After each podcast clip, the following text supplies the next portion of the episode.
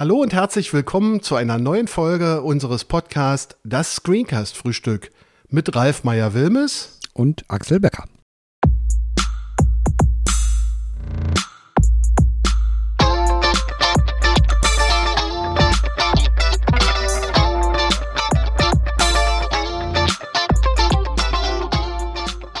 In unserer heutigen Folge begrüßen wir zum ersten Mal Gäste, nämlich Markus Hahner und Kai Schneider die mit ihrer Videoreihe Das Lösungsvideo sehr erfolgreich sind.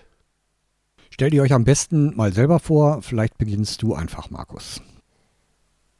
Ja, hallo zusammen, ich bin Markus Hahner. Ich arbeite seit ja, einigen Jahrzehnten tatsächlich schon im Journalismus als Autor und habe unter anderem damals bei Video2Brain, mittlerweile heißt es LinkedIn Learning, auch schon Videotrainings gemacht. Das heißt, bin eigentlich so im ganzen deutschsprachigen Raum mit den Schwerpunkten Word, Office Rollout, und Programmierung im Einsatz. Kai? Ja, auch von mir ein Grüß Gott in die Runde. Mein Name ist Kai Schneider. Ich bin jetzt seit fast 30 Jahren in dem Umfeld von Kommunikation, Outlook, Exchange tätig und jetzt seit 13 Jahren mit Office 365 oder Microsoft 365 unterwegs.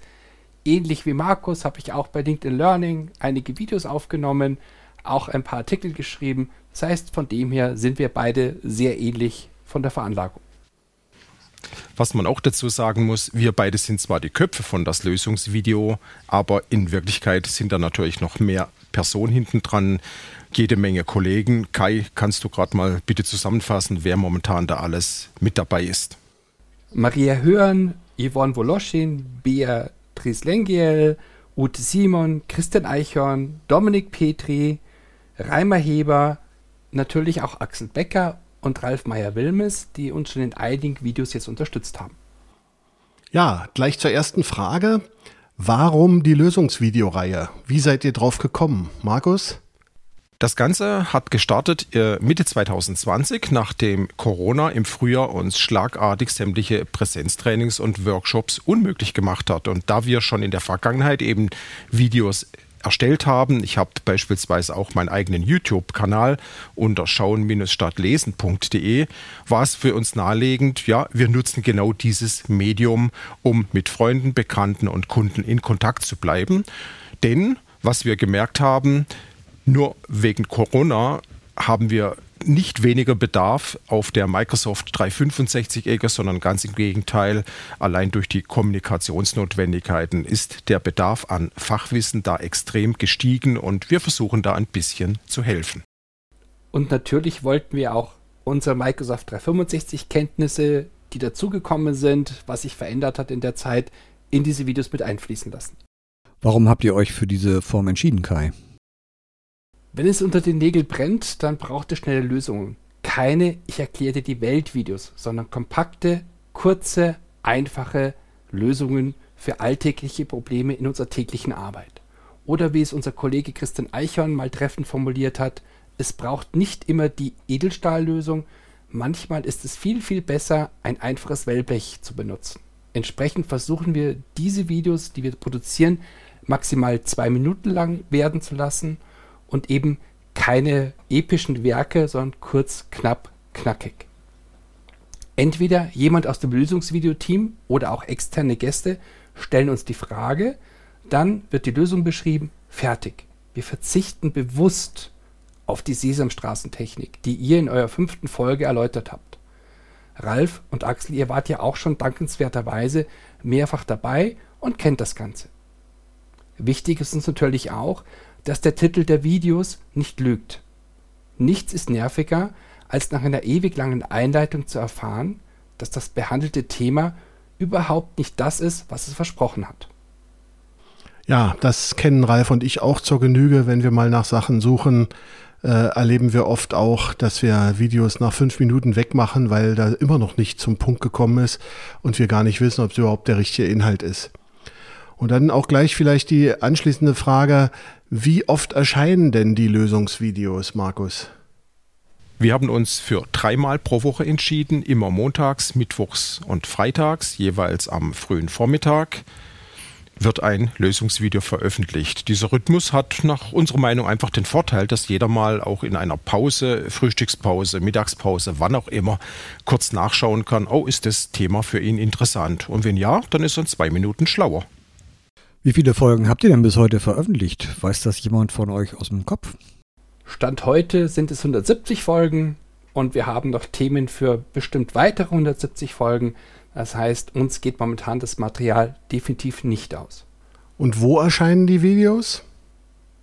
Da setzen wir momentan hauptsächlich auf Facebook, auf YouTube, unter Schauen statt Lesen eben, auf Twitter, Instagram, unsere eigene Lösungsvideo-Webseite natürlich, klar, lösungs-video.de, sowie auf unseren Firmenwebseiten der Outlooker 365 und haner.de. Und selbst auf LinkedIn sind unsere Videos mittlerweile zu sehen. Wichtig dabei ist, die Videos können kostenlos angeschaut werden. Es gibt keine nervigen Werbeunterbrechungen oder sonstiges Zeugs, was dazwischen reinspuckt. Und selbst wer bei Google oder bei Bing nach irgendwelchen Problemen sucht, wird dann automatisch auf unsere Lösungsvideos stoßen und den entsprechenden Lösungsvorschlag erhalten. Und auf wie viele Zuschauer kommt ihr mittlerweile mit euren Lösungsvideos? Wir erreichen je nach Thema bereits am Tag der Veröffentlichung der Videos viele hundert bis einige tausend Zuschauer.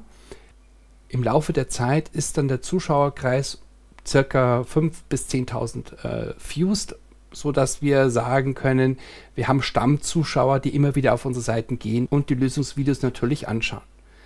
Da die Lösungsvideos natürlich auch von den Suchmaschinen angezeigt werden, kommen da im Laufe der Zeit immer wieder ordentliche Klickzahlen zusammen. Da wir mit den Videos kein Geld verdienen wollen, setzen wir das Augenmerk nicht auf die Zahlen, sondern eben auf den Inhalt. Sowohl das Erstellen der Lösungsvideos als auch das Anschauen soll nur Spaß machen und in dem Moment weiterhelfen. Vielleicht noch eine Frage an euch beide. Woher bekommt ihr die Ideen für die Lösungsvideos?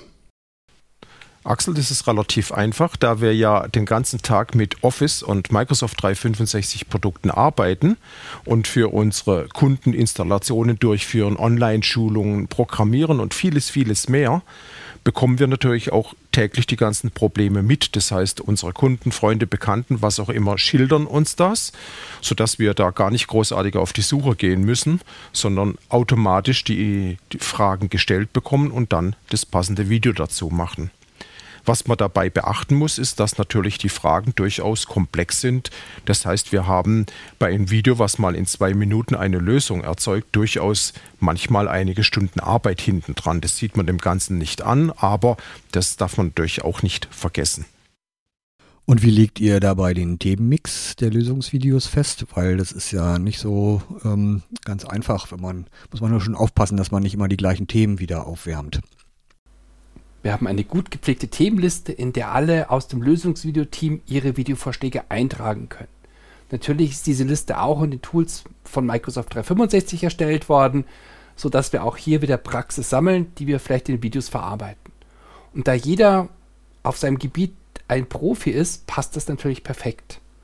Oft werden die Themen gleich zusammen mit Stichwörtern zum Inhalt sowie Beispieldateien eingetragen, damit jeder aus dem Team sofort weiß, um was es geht.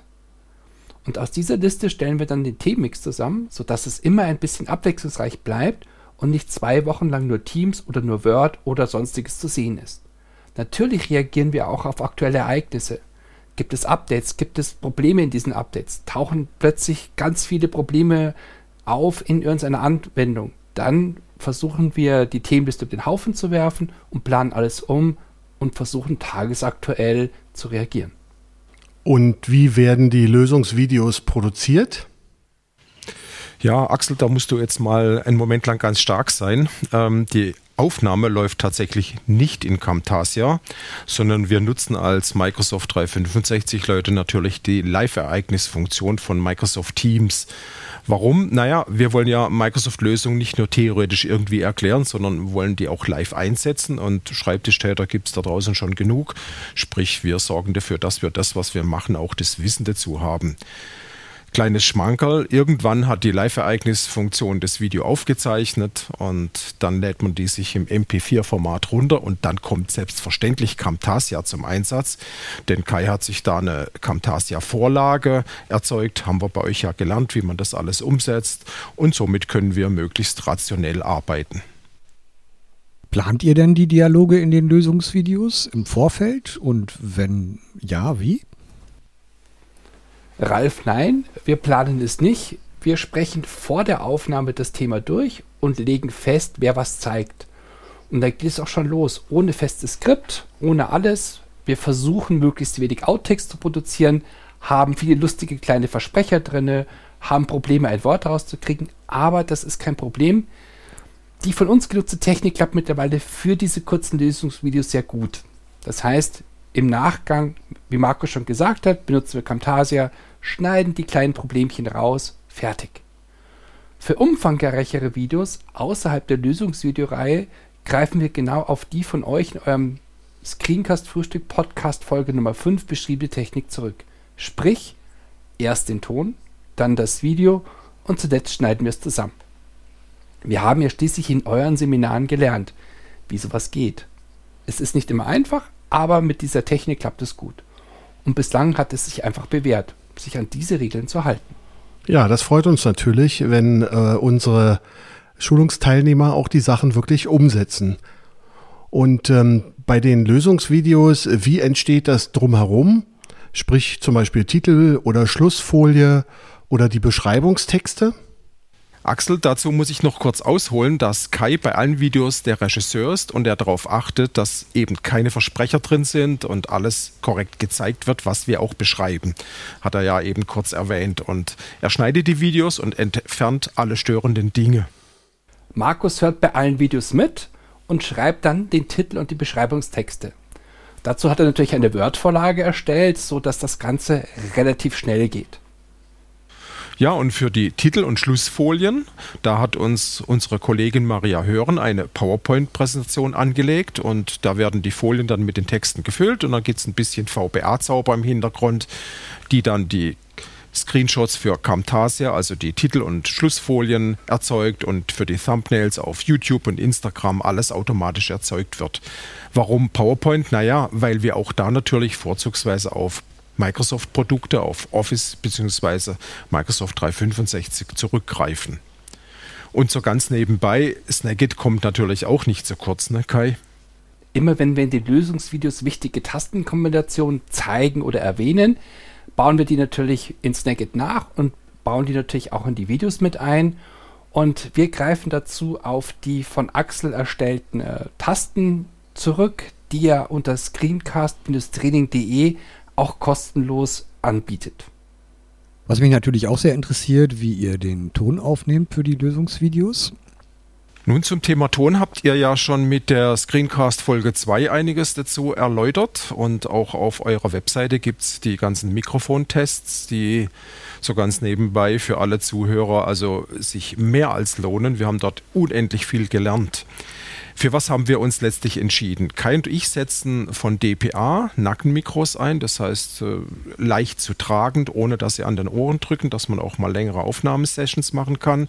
Ein weiterer Vorteil dieses Nackenmikro von DPA hat einen Funksender, das heißt, wir können uns frei bewegen. Das Mikrofon hat immer den gleichen Abstand, es gibt keine Lautstärkeunterschiede und so weiter.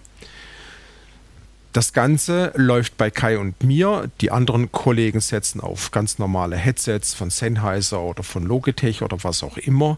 Oder es gibt eben das klassische Streamer-Equipment, irgendwelche Standmikrofone.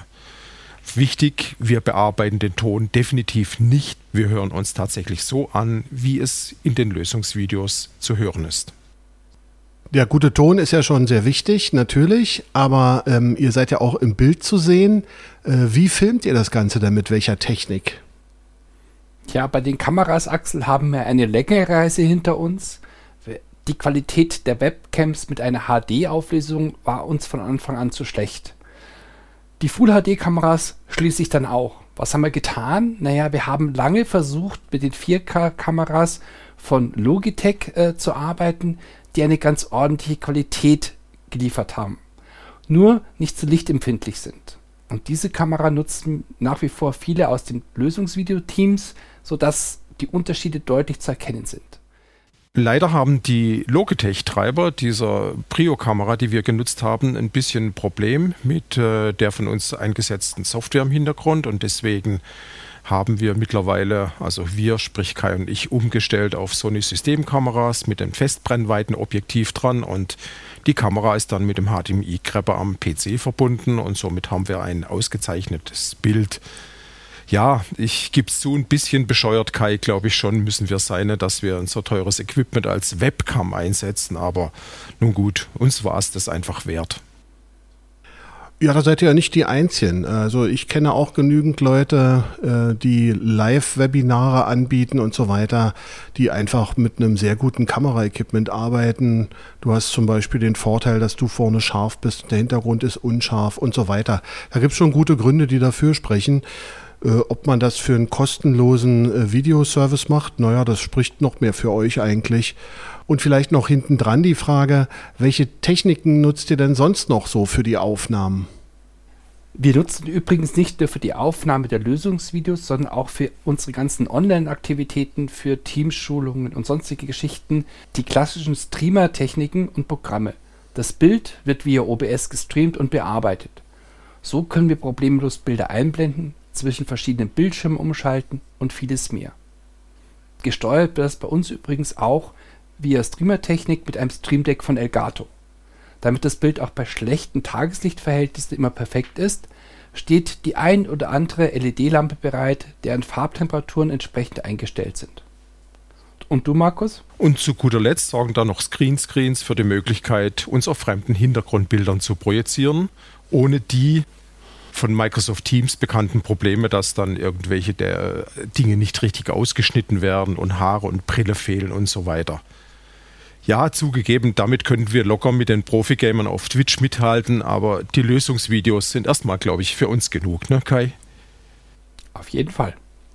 Ja, was ich natürlich auch ganz spannend finde, ist, wie lange so eine, wie lange es dauert, bis so eine Folge bei euch fertig ist. Wir kennen das ja selber, als wir mit dem Podcast angefangen haben. Man hört dann einen 10-Minuten-Podcast oder eine Viertelstunde-Podcast und man ist dann mit 10 Stunden Arbeit dahinter gut dabei. Wie sieht das da bei euch aus? Das ist eine gute Frage, Ralf. Aber bei uns ist es so, für die Vorbereitung mit Themensammlung, den ganzen Verwaltungskram, ja, vielleicht fünf bis zehn Minuten pro Video. Die reine Aufnahme klappt meistens so in 15 bis 20 Minuten, wobei wir manchmal zwei, drei Folgen hintereinander aufnehmen. Dann kommt das Schneiden dazu, tja, je nachdem, wie viele Outtakes mit drin sind, fünf bis zehn Minuten, sowie das Erstellen der Folien und Texte, die Markus dann äh, macht. Zu guter Letzt muss das Video dann noch auch veröffentlicht werden.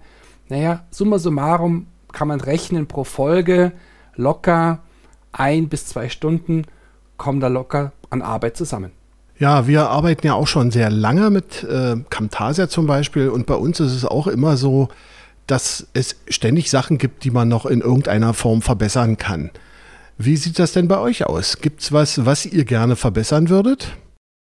Ja, also da gibt es einiges, was wir noch so in Planung haben. Ein Teil ist beispielsweise, dass die Live-Ereignisaufnahme momentan gut funktioniert mit einer HD-Auflösung mit 1280 x 27 Bildpunkten. Das ist für Office aber oft zu wenig, da das Menüband erst bei einer Full-HD-Auflösung erst alle Schaltflächen dann vollständig zeigt. Und hier würden wir gerne auf die Full-HD-Auflösung wechseln, wenn das dann mal irgendwann geht.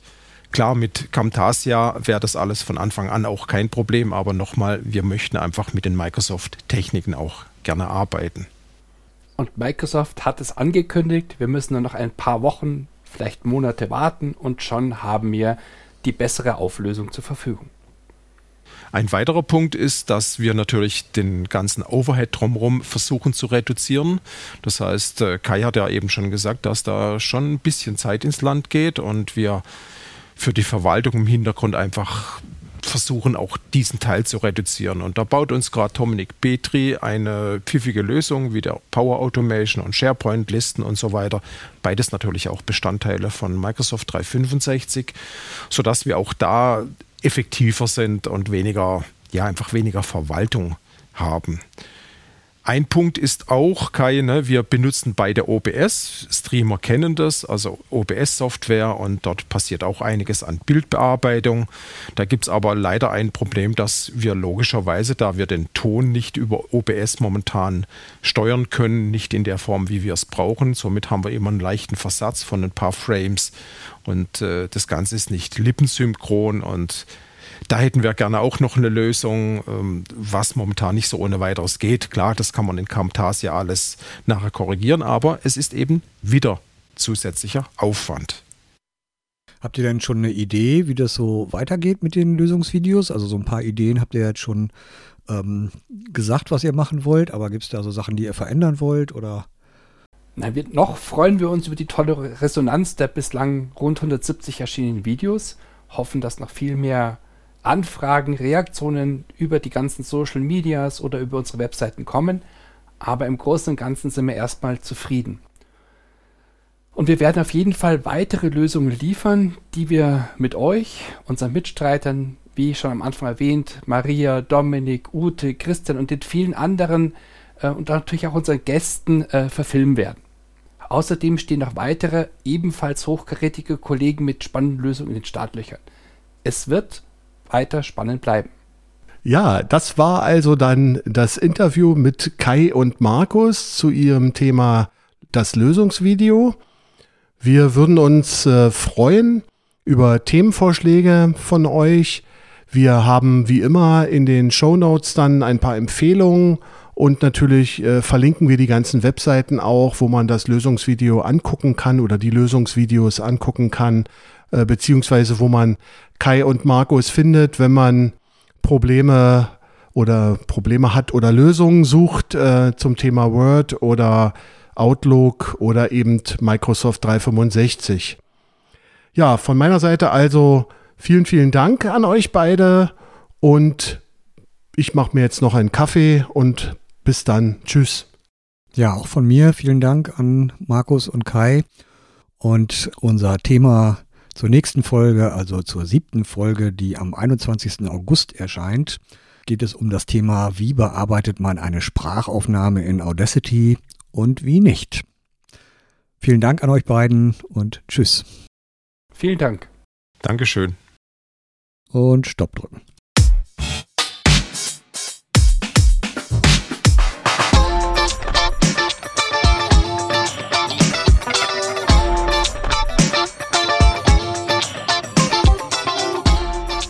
Ein Cappuccino für alle.